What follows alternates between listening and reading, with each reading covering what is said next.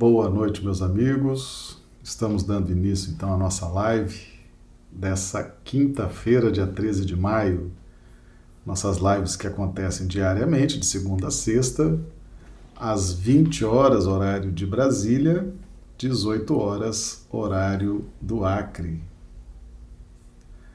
Então, nossas lives, a transmissão é simultânea para Facebook, YouTube e Instagram. Nós já vamos aqui então começando, cumprimentando aqui os amigos do chat do YouTube que já estão aqui conosco. A Ide Moreira, de Ilha Solteira, a Josélia Barbosa de Recife, Pernambuco, a Isaura Catório Ranulfo Alves de Londrina, Paraná, Clodomiro Nascimento de Rio Branco, Acre, e a Josélia já está dando aqui o retorno, né? Que está tudo bem, som e imagem. Deixa eu aproveitar para fazer o teste. Então, aqui os amigos do... A mim também está chegando bem. Então, já vamos dar início né, aos nossos trabalhos dessa noite. Lembrando mais uma vez da transmissão simultânea, né? Então pode o sinal pode estar melhor ou no YouTube, ou no Facebook, ou no Instagram. Então aí fica as opções, né, para o pessoal. Bem, então vamos vamos hoje abordar o tema Cristo, o sumo sacerdote dos bens futuros a carta de Paulo aos Hebreus, capítulo 9, versículos 11 e 12. Tá? Cristo, o sumo sacerdote dos bens futuros. Já vamos aqui projetar os símbolos, o texto, né? Lembrando que esse texto e esses símbolos, todo esse material fica projetado no YouTube e no Facebook. Os amigos do Instagram ficam aqui com a nossa imagem, mas quem gosta de acompanhar de ver as referências está aí disponibilizado. E nós trouxemos aqui um símbolo que já estudamos também em, algumas lives, né? É esse pássaro aí fazendo uma sombra, né? Ah, isso representa, isso tem uma, uma representatividade muito interessante ah, no nosso contato com a lei, com os dispositivos da lei, com o rigor da lei, com a, as possibilidades de despertamento espiritual dentro do ambiente da lei. O ambiente da lei, aqui a gente se refere a, ao Velho Testamento, né, a Moisés, aos profetas, que é um ambiente duro, né, o olho por olho, dente por dente, o é um ambiente de educação externa, rígida, alta, com um alto teor disciplinador, né? aquela educação realmente de fora para dentro, com uma característica bem definida no sentido de disciplinar. Mas ela tem o seu despertamento, nós despertamos valores, sim, nesse, nesse contexto de orientação espiritual. Algo em torno de 10%, algo em torno de 10% dos nossos potenciais espirituais são despertados nessa fase, né, ali da lei, quando estamos atrelados aos processos da lei. E esse despertamento, essa visão da nossa do nosso futuro espiritual está simbolizada aqui nessa sombra esse pássaro faz essa sombra e percebam que a sombra dá a ideia efetivamente de um pássaro, mas você não vê detalhes, você não vê os contornos, né? Ah, o bico muito próximo da cabeça, não há uma separação. As penas são muito coloridas ao vivo, mas na sombra você não tem noção. É, não há não há uma, uma noção muito, muito justa. E a própria posição da sombra aqui, você pode ter de repente o pássaro com a cabeça para lá ou com a cabeça para cá. É, a, a, sombra ela dá um, um rascunho, uma noção. Né? E é isso que acontece uh, nos nossos potenciais espirituais quando estão sendo despertados e vão nos proporcionando uma visão da vida, nos proporcionando uma visão de felicidade que está relacionada aí à, à adesão ao Evangelho. Aí sim nós vamos começar a entender com mais nitidez as questões que dizem respeito à nossa harmonia, à nossa felicidade, com mais precisão, tá certo? Então, a, o ponto-chave é a precisão, é a informação precisa, é a informação clara, a informação objetiva que não vem no clima da lei de justiça, tá certo? O clima da lei de justiça é um clima de despertamento básico, as informações são ainda é, nesse formato de sombra, não se tem uma, uma, uma noção muito exata do que é a vida, do que é o futuro, do que é as realidades espirituais.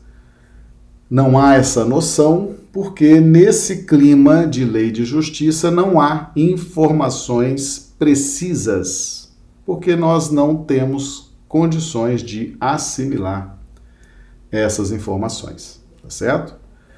Então tá aí a diferença entre a, a lei e o evangelho, o tipo de informação, a qualidade de informação e a capacidade de nos impulsionar para uma visão mais nítida, para uma visão mais clara.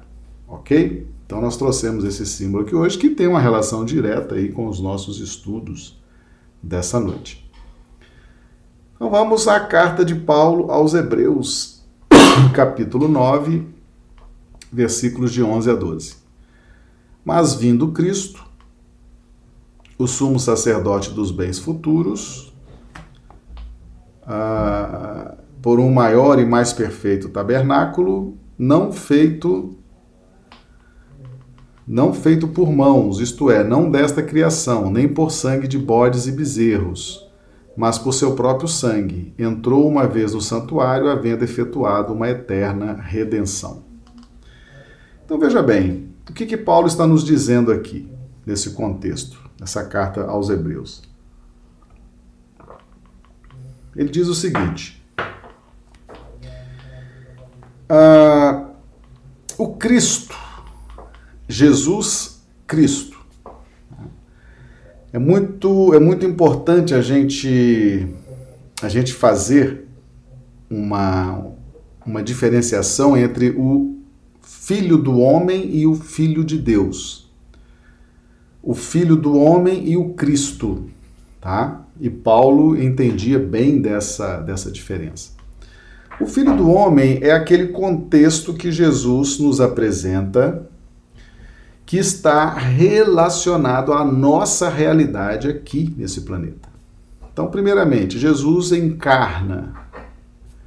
Jesus se apresenta diante de nós fisicamente, né? para os, os trabalhos, para a missão, para o seu ministério. Então, ele nos traz uma filosofia, uma doutrina que pudesse ser executada por nós, como por exemplo, o Evangelho, perdoar 70 vezes 7, a fazer ao outro o que gostaria que fosse feito a nós, amar os inimigos, orar por aqueles que nos perseguem e nos caluniam. Então, essas propostas, elas são condizentes, são condizentes com a proposta do Filho do Homem, com a proposta do Filho do Homem, tá certo? Ou seja, aquilo que nós podemos fazer enquanto estamos encarnados num planeta como a Terra. E Jesus faz muito bem isso, ele vivencia isso, essa filosofia que ele ensina, ele vivencia, ele põe na prática, ele efetivamente perdoa. Ele, ele faz tudo aquilo que ele ensinou. Ou seja, ele é, demonstra o Filho do Homem não só filosoficamente, mas também vivencia, tanto que isso o faz modelo e guia da humanidade. Mas nós não podemos esquecer que ele é o Cristo. ele é um espírito puro. E por ser um Cristo, por ser um espírito puro, ele tem determinadas capacidades muito acima das capacidades do filho do homem, que é a nossa capacidade, que é a nossa realidade. Se nós despertarmos esse filho do homem. Então Jesus, o Cristo, o espírito puro, ele tem potencialidades, ele tem virtudes despertadas num contexto que está muito acima do Filho do Homem. Está no contexto de Filho de Deus. E Paulo faz essa diferença quando ele fala do Cristo, né? Cristo, e relaciona Jesus Cristo, o sumo sacerdote dos bens futuros, ou seja, o sumo sacerdote, aquele que ensina, aquele que aponta aquele que direciona os bens futuros. Não só os bens futuros no contexto do filho do homem, mas os bens, os bens futuros além desse contexto. Certo? Então, na medida que vamos despertando em nós o filho do homem, estaremos nutrindo a centelha crística que também desperta-se em nós. Então Jesus nos mostra o que está lá na frente, aquilo que será conquistado por nós, aquilo que será alcançado, aquilo que será sentido e vivido por nós. Ele nos mostra isso, ele nos apresenta isso. E, e, isso faz com que Jesus uh, seja efetivamente uma personalidade um espírito seja efetivamente alguém com uma, com uma importância bem diferenciada. Alguém que sabe fazer, alguém que sabe fazer acontecer, tá? Mas uh, o, que, o que acontece, tá? o que acontece é o plano das relações sociais é o plano onde há esse despertamento, há essa vivência. Por quê? Porque nós temos, quando estamos desencarnados, estamos no plano espiritual, nós temos uma divisão muito nítida. É uma regra, vamos criar aqui uma, uma imagem. É uma regra matemática, né? Aquele que tem luz, aquele que tem leveza, esse vai estar num ambiente diferente, junto com aqueles outros que têm luz, que têm leveza, tá? E assim nós estaremos divididos em ambientes de acordo com as possibilidades de vivermos nesses ambientes. Tá? Então há um, um contexto efetivamente diferenciado. Há um contexto diferenciado. Tá? Mas, por outro lado, é nesse contexto diferenciado que nós vamos vivenciar as nossas experiências, o nosso despertamento espiritual. Por quê? Porque é nesse ambiente da Terra que vige a lei dos contrários, ou a lei dos diferentes. Aqui nós seremos bombardeados o tempo inteiro. Aqui nós seremos uh, receberemos propostas as mais diversas o tempo inteiro. Aqui nós seremos o tempo inteiro provados, testados, provocados. E é isso, é essa riqueza, essa diferença que vai promover em nós essa dinâmica de adaptação, de adequação a todos os contextos. É, Paulo já tinha nos ensinado isso também. Me fiz fraco para os fracos, fortes para os fortes. Essa adequação, essa adaptação aos vários contextos de vida. Tá? Então, o fato de nós crescermos e evoluirmos e caminharmos para frente e para o alto não nos isenta de dessa de desenvolver essa capacidade de adequação a todos os contextos de vida. Então Jesus mostra isso encarnando essa capacidade de se adequar a esse contexto de vida num planeta como a Terra, que certamente ele na sua na sua vida, na sua experiência, na sua caminhada, já viveu essa realidade há muitos anos atrás. Há muitos anos. Que bota anos nisso, milênios atrás. Então Jesus, ele ele tem essa essa capacidade, ele tem essa diferença, ele tem essa é, ele se adequa, ele se adequou bem, ele se adequa bem a esse nosso contexto de vida. E isso é um fator diferente. Isso mostra efetivamente a, a enorme capacidade desse espírito em vivenciar, adequando-se, tá? adequando-se, adaptando-se a esses contextos de vida que não é o contexto de vida de um espírito puro. As relações de Jesus é, com espíritos puros, né? seus pares, mas ele se adequa bem. Por quê? Porque veja a, a, o quanto é importante essa adequação, essa adaptação. Um Cristo de Deus é convocado pelo Pai a presidir um planeta, por exemplo, de provas e expiações. Imaginemos nós se Jesus não tivesse essa capacidade de adaptação. Como é que Jesus ia ser governador espiritual de um planeta de espíritos rebeldes, rudes, desequilibrados, transtornados, que necessitam da ajuda dele e que são capazes de crucificá-lo, de matá-lo, quando ele está ajudando esses espíritos? Então, essa capacidade de adequação, de adaptação, é algo que nós vamos desenvolver agora e vamos levar pela eternidade. Vamos levar pelo resto das nossas vidas, porque estaremos sempre sendo convocados pelo Pai a ajudar aqueles que estão em condições espirituais inferiores à nossa, certo? que estão em condições espirituais que necessitam da nossa ajuda. E isso dá trabalho.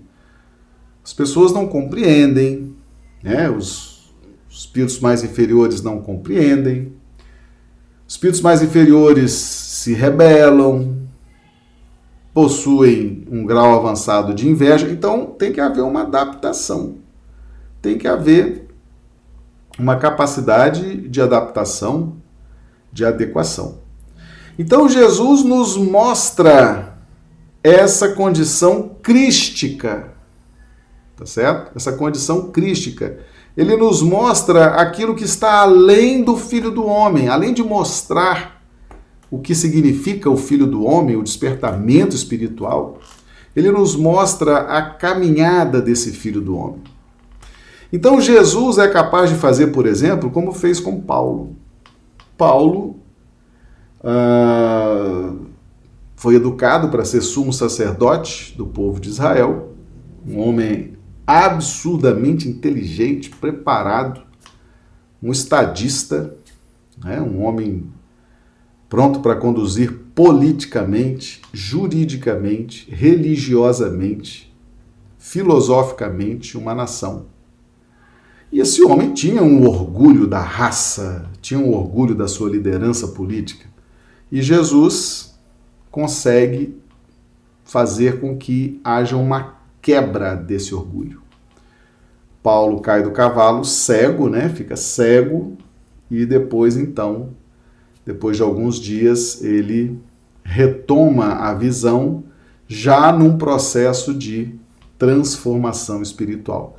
Mas quem é que proporcionou essa transformação com tanta eficácia? Jesus. Jesus sabia a hora certa de fazer Paulo cair do cavalo.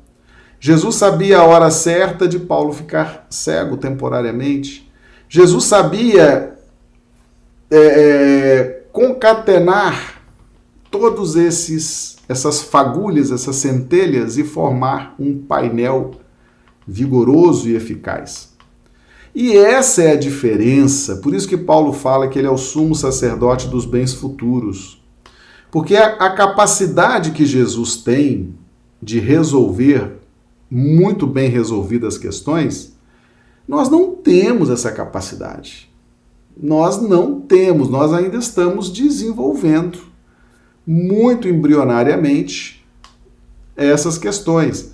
Mas isso virá no tempo, essa autonomia, esse poder espiritual virá no tempo, tá certo? Virá na medida em que nós alcançarmos essa graduação espiritual. Então, hoje, muitos de nós queremos ter esse poder, ter essa autonomia, dizer aos outros o que é certo, saber dar direção aos outros, saber apontar os melhores caminhos. Isso é algo que muitos de nós gostaríamos de ter, esse poder espiritual, porque isso é um, efetivamente um poder espiritual. Mas nós não temos ainda maturidade, não temos ainda conhecimento para isso, embora tenhamos, muitos de nós tenhamos a vontade e até a aspiração. Mas não temos ainda competência, não temos ainda formação, não temos ainda capacitação para realizar esse tipo de direção, de exercer esse poder espiritual. E encontramos isso em quem? Em Jesus. Então, esse exemplo de Paulo, né, por que, que Paulo bate nessa tecla? vindo Cristo, o sumo sacerdote dos bens futuros. Porque a capacidade de Jesus em nos revelar os poderes espirituais, o reino de Deus, né? Nós temos trabalhado aqui, aqui no canal essa questão dos reinos, né? Todo reino, reino uh, lembra, sugere poder, né? o reino. Essa foi muito bem escolhido esse termo, né? Reino. Reino é rei, rei é poder. O reino das sombras, o reino das trevas, o reino dos céus, o reino de Deus, o reino são expressões de poder. Expressões de poder. Então, a todo instante, o espírito que domina, né? o espírito que tem a autonomia, o espírito que exerce o seu poder no universo, no âmbito da cocriação, esse espírito vai expressar esse poder na medida do seu discernimento, na medida da sua amorosidade, na medida do seu conhecimento. Então, por exemplo, no reino das trevas, existe expressão de poder espiritual, mas um poder terrível, né? aquele poder que subjuga, mas é uma expressão de poder, aquele poder que domina, aquele poder que quer se expandir à custa do sofrimento e da escravidão, é uma expressão de poder. Nós vamos dizer que não é? É uma expressão de poder. O espírito em qualquer posição, ele vai estar sempre expressando poder. Poder no sentido de autonomia, de ganhar espaço, ganhar força, se autoafirmar, né? A questão da autoafirmação é aquilo que eu digo sempre, meus amigos, aqui no canal. Você precisa trabalhar para você, você precisa se convencer que você quer ser uma pessoa melhor, você quer ser um indivíduo melhor, você quer ser um cidadão melhor, você precisa se convencer e convencer a Deus, tá certo? E naturalmente, se você se esforçar para isso, se você estudar, se você praticar o bem, você vai se iluminar e vai ter condições de ajudar as pessoas, tá certo? Muito cuidado com isso, tá? Sempre que a gente se propõe a ajudar as pessoas, a fazer um trabalho de ajuda, qualquer tipo de ajuda, seja aplicando um passe na casa espírita, seja dando uma palestra, seja fazendo a gestão da casa espírita, seja trabalhando na evangelização das crianças, sempre que você se propõe a fazer algo pelo outro, você precisa cuidar da sua iluminação, da, do seu crescimento, da sua evolução, para que aquilo possa efetivamente ser agradável para você e para os demais, né? Ninguém tem condição de ajudar os outros com eficácia, com uh, se não se iluminar, se não se ajudar. Então, nunca descuidem do trabalho de você para você mesmo. A sua evolução, o seu conhecimento, o seu despertamento espiritual. E as pessoas vão sentir isso, vão sentir seguras na sua presença na medida em que você se ilumina. Então veja bem, Paulo percebe e nos ensina que Cristo traz poderes do reino de Deus. Nós estamos lutando para alcançar os poderes do reino dos céus. Nós já estudamos filosoficamente a diferença. O reino dos céus é aquele reino pessoal, eu estou me autoafirmando, eu estou me esforçando, estou dando o melhor de mim para crescer, para evoluir, e vou sentindo uh, que as minhas expressões se tornam mais seguras, a minha fala, os meus pensamentos, as minhas atitudes. A luz começa a irradiar, pessoas começam a se beneficiar. Esse é o reino dos céus, dentro do contexto de filho do homem. Mas Paulo está nos dizendo o seguinte: Jesus manifesta o poder espiritual que ele tem num contexto de reino de Deus. Tá certo? Um contexto, um, nesse, nesse contexto diferente, que está acima do reino dos céus e já está no reino de Deus, em razão da sintonia perfeita de Jesus com o Pai. Porque Jesus faz a vontade do Pai. Então, o que Jesus nos traz, meus amigos, é aquilo que proporciona uma correção na nossa expressão de poder. Tá certo? A gente quer ter autonomia, a gente quer ter é, é confiabilidade em nós próprios, a gente quer ter certeza de que estamos fazendo o que é certo. Então Jesus nos mostra o como devemos nos posicionar na expressão desse poder, inicialmente educando essas expressões.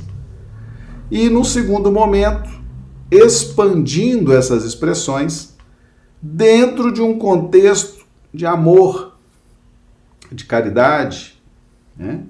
E Paulo traz isso aqui em Hebreus 9:11, ó. Mas vindo Cristo, sumo sacerdote dos bens futuros, por um maior e mais perfeito tabernáculo, as leis de Deus, a harmonia da vontade de Jesus com a vontade de Deus, não feito por mãos, isto é, não desta criação, nem por sangue de bodes e bezerros, mas por seu próprio sangue, entrou uma vez no santuário havendo efetuado uma eterna redenção. Então, qual é a, a, a analogia que Paulo faz aqui?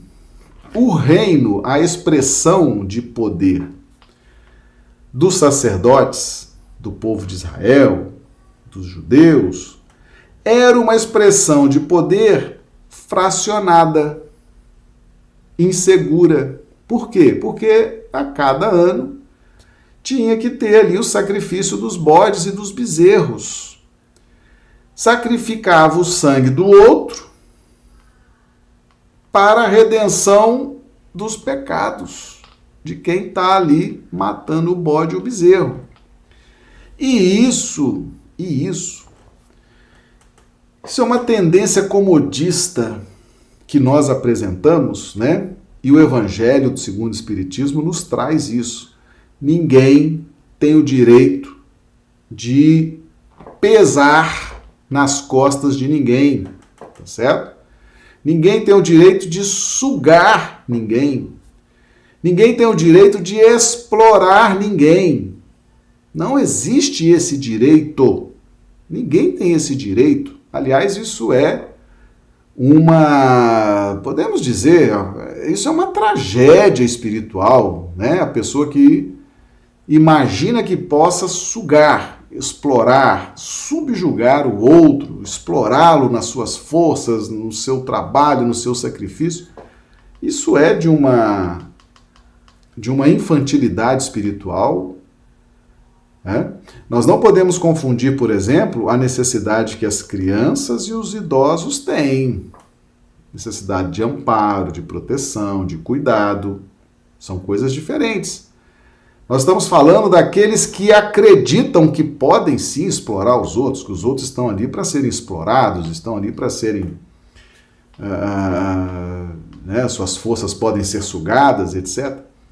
Então, era essa a cultura daquela época. Né? As pessoas viviam e depois sacrificavam ali os animais, o sangue dos animais, imaginando que aquilo purificava os pecados dos homens. Então você mata os animais que estão numa escala inferior do ponto de vista da evolução, e ali dá uma, um migué ali com Deus? Ó, Senhor, tá aqui esse sangue desse bode aqui, o sangue desse boi, o sangue desse, dessa, desse pombo. É o sacrifício, é o sacri... para a redenção dos meus pecados. Isso é tão absurdo, né? Isso é tão ilógico que Paulo, Paulo se debruçou sobre essa questão e falou que a, o próprio sacrifício anual de bodes e bezerros é a prova de que aquilo não funciona, de que aquilo não dá certo, porque precisa todo ano estar tá fazendo aquilo. Né? E Jesus, uma vez somente, mostrou como que nós vamos nos redimir. Por isso ele é o sumo sacerdote dos bens futuros. Naquela época existia o sumo sacerdote dos bens presentes, que era a turma ali do templo. E Jesus, Paulo diz, ele é o sumo sacerdote dos bens futuros. Ou seja, ele está nos ensinando a acabar com essa com esse contexto de prisão psíquica né? de medo e de estar todo ano nessa ilusão de sacrificar bodes e bezerros, em vez de fazer a transformação moral. Porque nós somos assim, meus amigos. A gente não quer conversa com transformação moral. A gente não quer saber de domar as más inclinações. Mas a gente inventa um monte de ritual externo para justificar as nossas expressões de poder, né? Muita gente vai aí em casa espírita e outras igrejas também. A gente fala das casas espíritas, mas isso é nas religiões de um modo geral. O que você vê de formalismo, né? uniformes, formalismos, determinadas cerimônias, as pessoas se impõem através da forma, através dos rituais, através das solenidades, tá certo? É uma expressão de poder, sim. Em vez de estar tá fazendo a expressão de poder espiritual, fruto da transformação, fruto do domínio das más inclinações, fica inventando solenidade, fica inventando ritual, fica inventando códigos para expressar o poder no sentido de subjugar o outro, no sentido de oprimir o outro. E isso Paulo está batendo nessa tecla desde lá de trás. Né? Não é assim, não é com sangue de bodes e bezerros, é com o próprio sangue. O que, que é o próprio sangue? É a essência, o sangue é a essência. Você quer conhecer uma pessoa, faça um exame de sangue nela, você vai conhecer todas as características daquela pessoa. Então, o sangue de Jesus, ele representa a essência, o esforço Aquele sangue puro de Jesus, aquilo não, não cai do céu, não. Aquilo, aquilo foi esforço desse Espírito. Foram milhões e milhões de anos reencarnando, evoluindo, crescendo, amadurecendo. Aquele sangue puro, aquilo é, custou caro para esse espírito. Foram, foi uma trajetória muito longa tá certo? Mostrando o sacrifício, o esforço, a, a, a sequência, a continuidade do processo evolutivo. Então é esforço, meus amigos, é esforço. Nós temos que parar de imaginar que podemos ter vida fácil, vida mansa, quando o assunto é evolução espiritual. A gente, muitas pessoas chegam na casa espírita, gente que dirige casa espírita há muitos anos, as pessoas chegam na casa espírita querendo mordomia, querendo dizer, não, agora eu estou na casa espírita, não vai acontecer mais problemas aqui comigo, eu quero estar protegido, quero estar. As pessoas não têm noção o que, que é estar com Cristo, o que, que é trabalhar com Jesus, o que, que é trabalhar na seara de Jesus. É esforço, é sacrifício, é perseverança. E no dia seguinte, de novo, é disciplina, é perseverança, é correr atrás, dia após dia. Nós não podemos descuidar da nossa evolução espiritual. E a cada dia nós temos que estar retroalimentando essa dinâmica de busca e de aperfeiçoamento. Né? E aí o pessoal fica inventando sangue de bode, de bezerro, essas coisas que não produzem efetivamente essa, esse avanço espiritual, tá? Então, é no plano das relações, então é muito importante entender que Jesus encarna e ao encarnar, ele chancela a importância da reencarnação como instrumento para a evolução espiritual de todos nós. Depois que ele já estava ressuscitado, ele reunido com os apóstolos, ele pergunta para Pedro três vezes: Pedro, você me ama? Pedro, você me ama? Pedro, você me ama? Três vezes.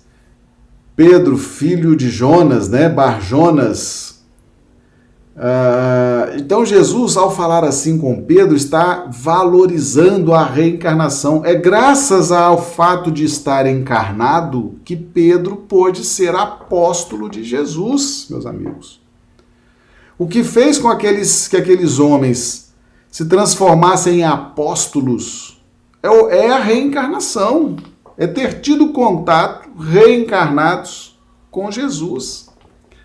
Então, estar encarnado, estar na carne, estar vivendo aqui na Terra, é algo que tem que ser muito valorizado por nós, tem que ser muito, sabe, apreciado, e nós temos que efetivamente nos esforçar para aproveitar cada instante da nossa vida como encarnados. E Jesus valoriza isso.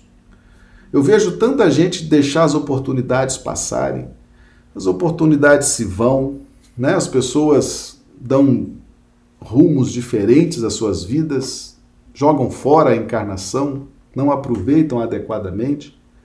Quando você vê todas as escrituras, tanto do Evangelho quanto da doutrina espírita, ressaltando a importância de estarmos encarnados, a grande oportunidade espiritual de estarmos encarnados. Pedro só pôde ser o apóstolo Pedro porque estava encarnado.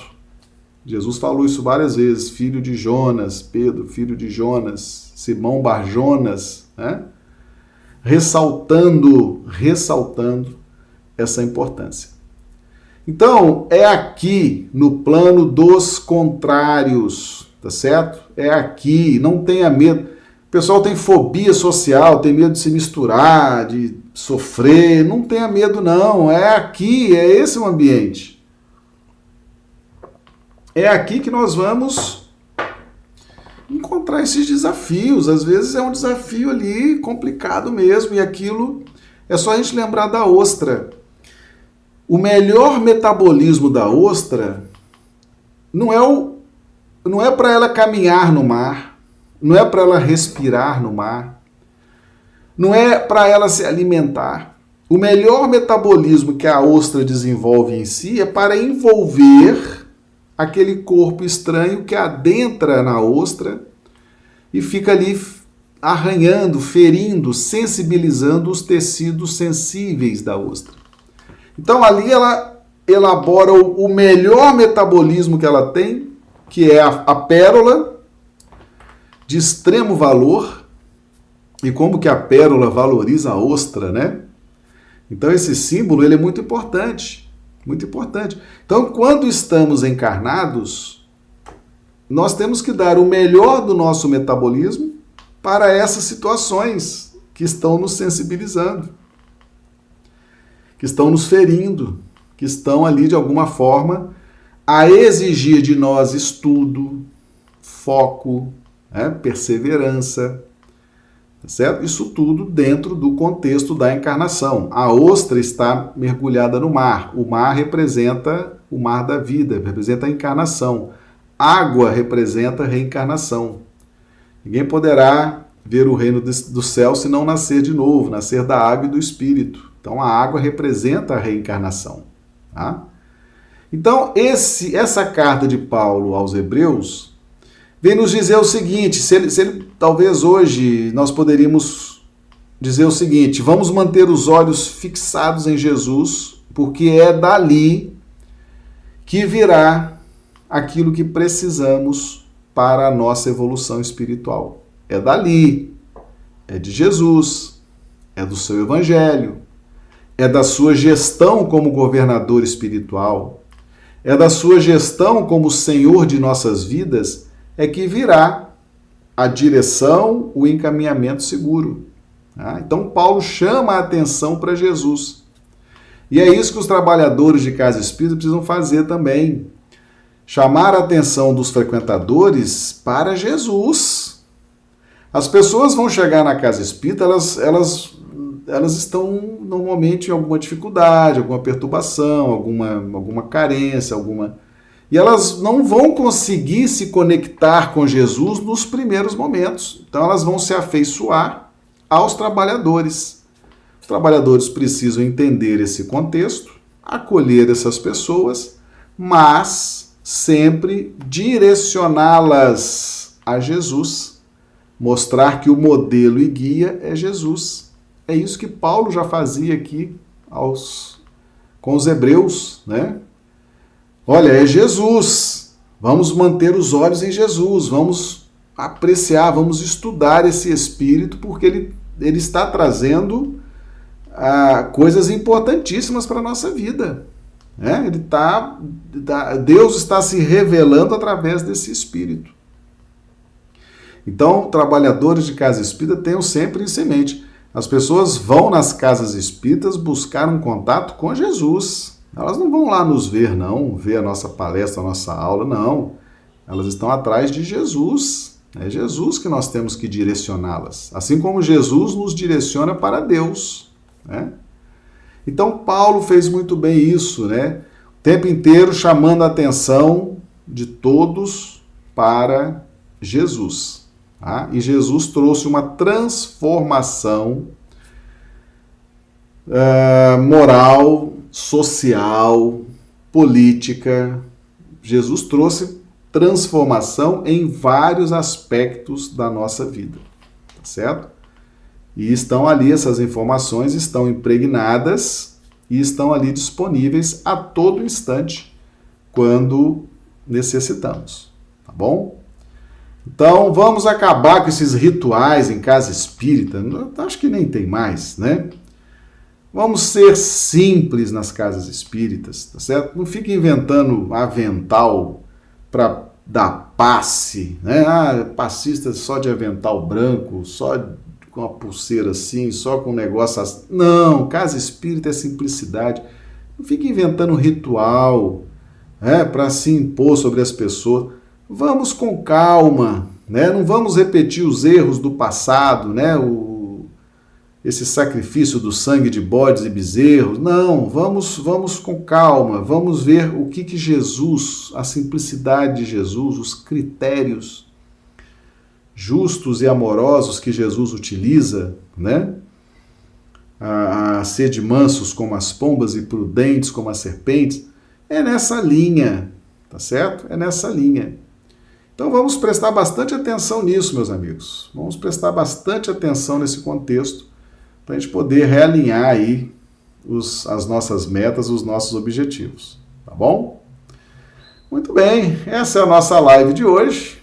Nossas lives acontecem diariamente às 20 horas, horário de Brasília, 18 horas, horário do Acre, de segunda a sexta-feira.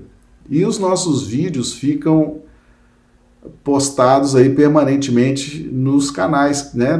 tanto no, no YouTube, Marcelo Badaró, Espiritismo em Foco, como no Facebook e também no Instagram. Ainda temos no Spotify. Spotify é um aplicativo de áudios. Então nós temos amigos aqui que nos, nos dão esse apoio, né? O, o casal Gisele e Cauê. Eles pegam os vídeos, separam os áudios e sobem só os áudios para o Spotify. Você pode baixar esse áudio, ouvir no seu carro, na sua casa, só o áudio. Então tá lá também toda a sequência, todos os estudos estão lá também os áudios no Spotify, tá? Pode baixar é tudo de graça, tá tudo liberado. Pode assistir, pode passar na casa espírita se você quiser, sem problema nenhum, tá bom? Então amanhã, sexta-feira, é dia de Pinga Fogo, dia de perguntas e respostas, né? Uma dinâmica que vocês gostam muito, eu também gosto. Então o pessoal já prepara as perguntas. Amanhã, hora que a gente abrir a live, o pessoal já joga as perguntas, né? Já coloca as, as perguntas no chat para a gente trabalhar. Amanhã é dia de tirar as dúvidas, né? As dúvidas das lives que foram dadas durante a semana e também das semanas anteriores, tá bom? Então toda sexta-feira é dia de pinga-fogo, perguntas e respostas, ok? Então, meus amigos, agradecemos a presença de todos, rogamos ao nosso Mestre Jesus que nos dê uma noite de quinta-feira maravilhosa, uma noite de sono reparador das nossas energias. E amanhã, se Deus quiser, estaremos aqui de volta. Um grande abraço a todos, que Jesus nos abençoe.